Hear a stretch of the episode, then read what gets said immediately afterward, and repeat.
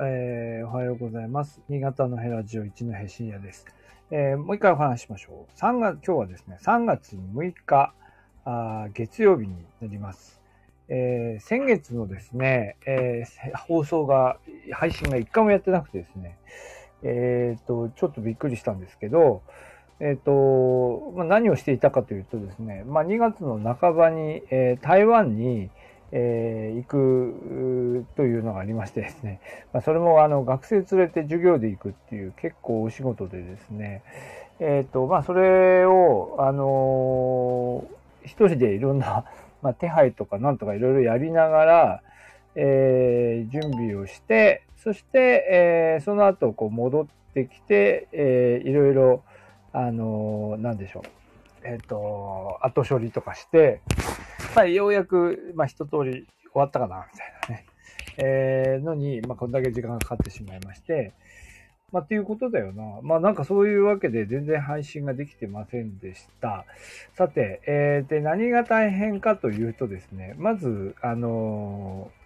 あれですね、えっ、と、円安とですね、えっ、と、燃料サーチャージでですね、あの、旅費が爆、あの、爆上がりしましてですね、ものすごい値段になりまして、えー、まあ非常にこう、旅費が高くなってしまったので、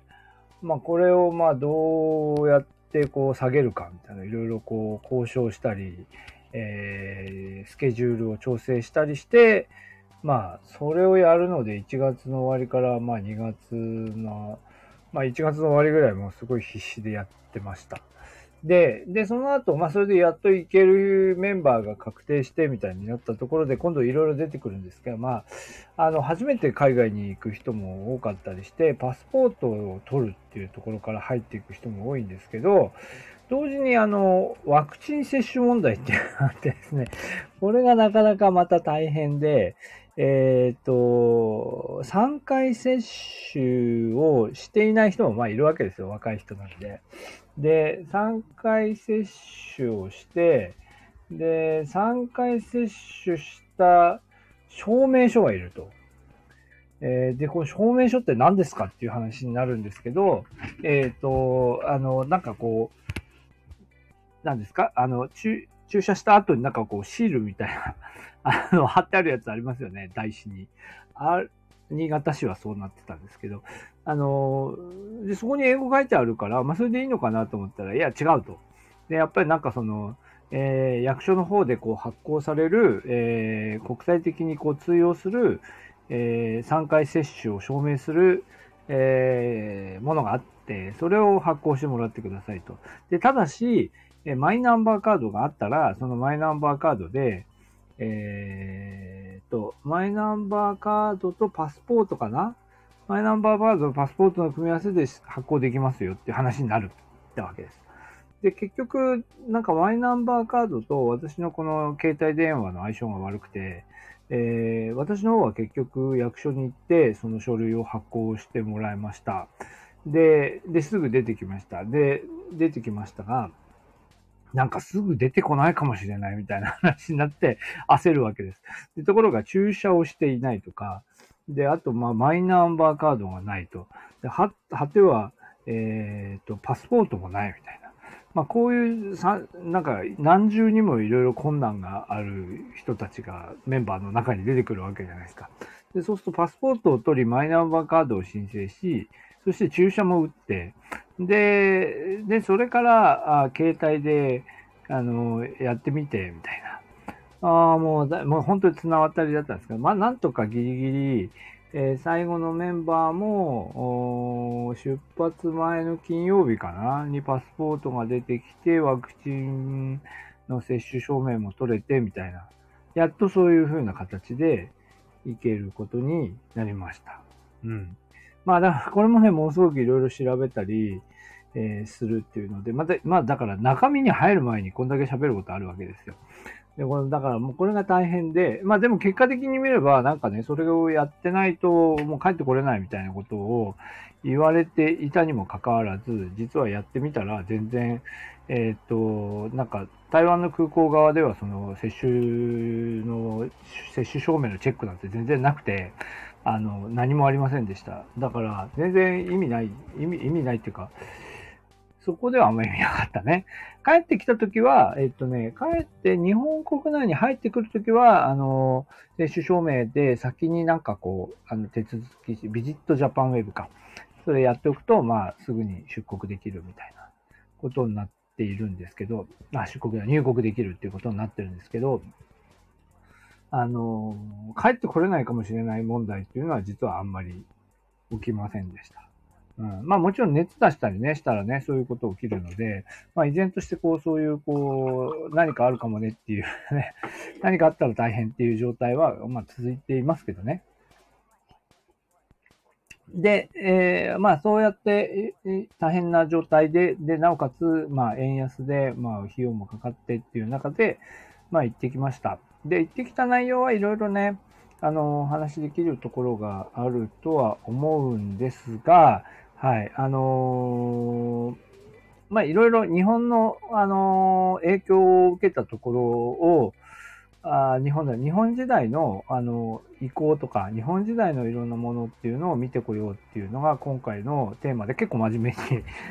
まあ結構真面目にって授業だからね。でだからそれをこうあの撮影に行っています。で、えなのでえっ、と南の方のうんに行くとあの南方に行くこう船がね日本日本の船があの海峡でこう沈められてでその輸送船に乗ってた人たちの遺体がこうたくさん受け、う、う、あの、なんだ、打ち上げられてきたみたいな。そういう場所にも、あの、いろいろお寺が立って、お寺が立っていたりとか、まあ、あるいは沖縄で見てきたんですけど、あのー、えっ、とね、沖縄の人たちが、あの、台湾に漂流していって、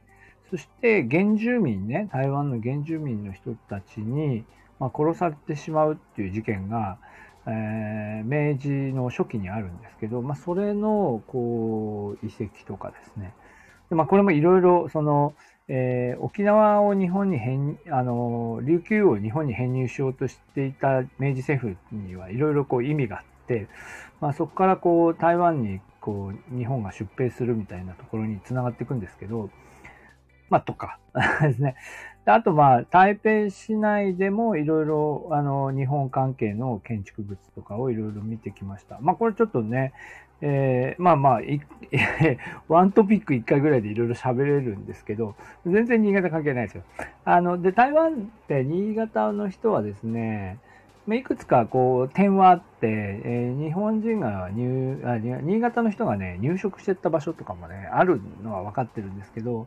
まあ、今回は行けなかったというところです。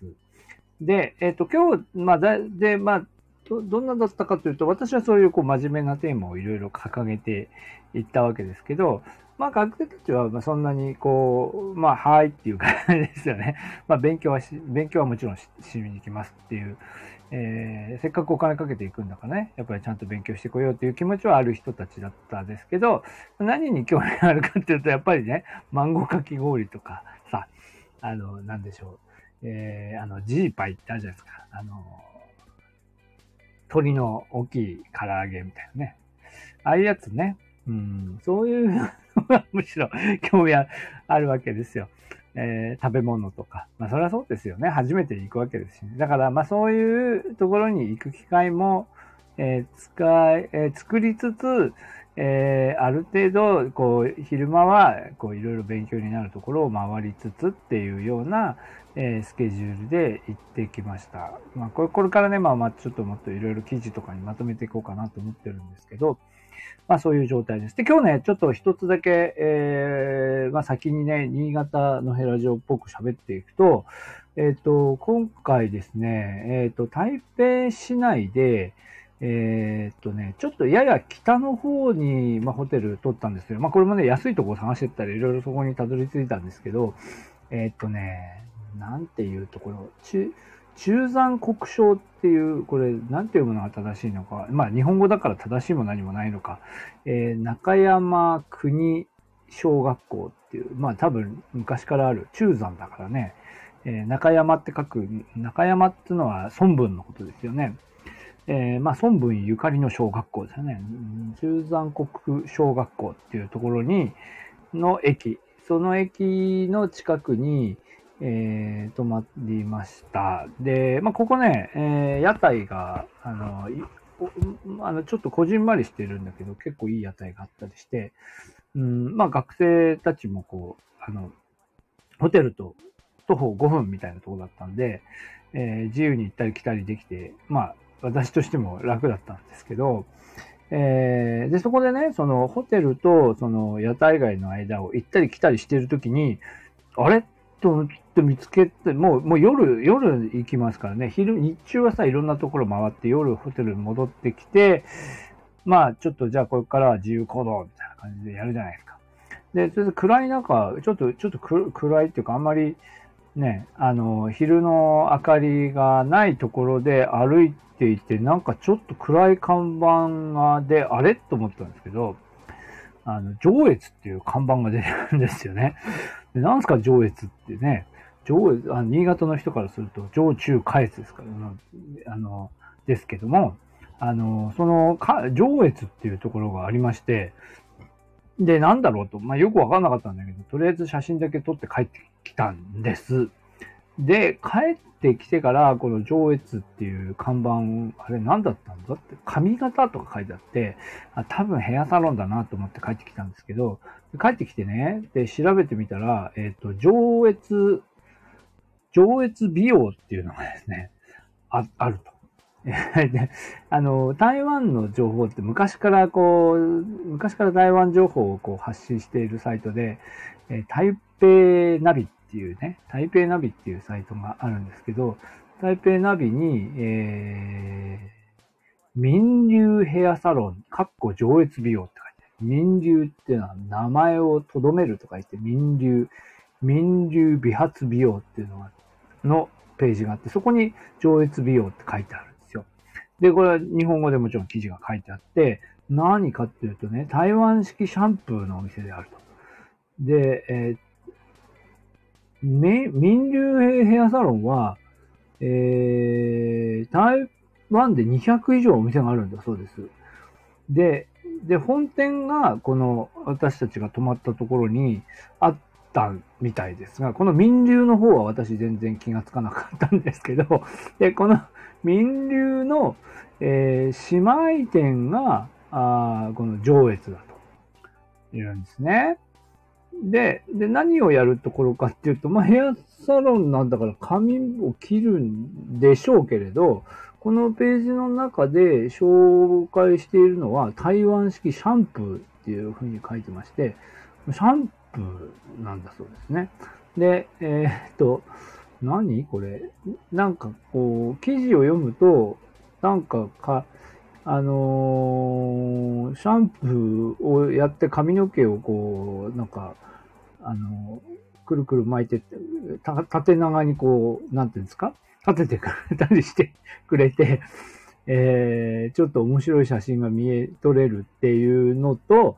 で、やった後で非常にこう髪の毛がサラサラになって気持ちいいですよ、みたいな。えー、っていうのがあって、まあだからその後リラックス、マッサージもしてくれて、みたいな。日本のと何が違うのかちょっとよくわかんないんだけど、まあちょっとそういう台湾式の、え、サービスが人気ですよ、みたいなことが書いてありまして、で、で、その姉妹店が、この、上越国際髪型って書いてますね。上越国際髪型っていうふうに書いてありました。はい。なので、これね、で、真っ暗、ね、薄暗い、なんか夜暗くなってお店閉まってからだと思うんですよね。で、で、なんかお店の方も1階の路面店じゃなくて2階、2階だったかな？なんかちょっと暗い階段を登っていくみたいな感じのところで、ちょっとなんかあんまりね、うん、ちょっと近寄ろうという気になりませんで、そのまま行かずにスルーしてしまいましたけども、えー、実は上越美容っていうのは、まあ、まあ結構人気のお店なんじゃないかっていうことに帰ってきてから気がつく、ついたというわけです。で、でもね、結局この、このページを見ても、このお店がなんで上越なのかは、ちょっとよくわからない、わからないです。わからないです。なんかね、新潟になんか来たことがあるとかね、スキーで、なんかね、新潟に来た人とかな、なんでしょうね。なんか面白いからこの地名つけたみたいな人なのか、それとも何か上越っていう言葉自体になんか特別な意味があるのかね。ちょっとよくわからない。うん、そうです、そうです。そうそう。えー、今コメントいただきました。旅行先で地元の名前を見て気になるのはあるあるですよね。ちょっとそうそうそう。そうなんですよ。でもしかもね、新潟ですからね、あの、はい。今コメントいただいた、のっぽろの牛屋の父ちゃんは、北海道の方ですので、北海道はもちろん、ね、北海道の名前ってのは台湾行ったらね、ゴロゴロゴロゴロ、なぜそれに北海道をつけたみたいなね、いっぱいそういうの転がってますよね。に比べると、やっぱり新潟のものってあんまりね、見ることがなくて、うん、やっぱり地名としても、この地名の、地名の知名度がね、だいぶ違うなっていうことをね、感じることが多いんですけど、えっ、ー、と、まあ、でそんな中で、なんか突如としてね、新潟のこう地名がポコッと出てきたので、おっとってちょっとびっくりしたと。えー、まあ、というようなお話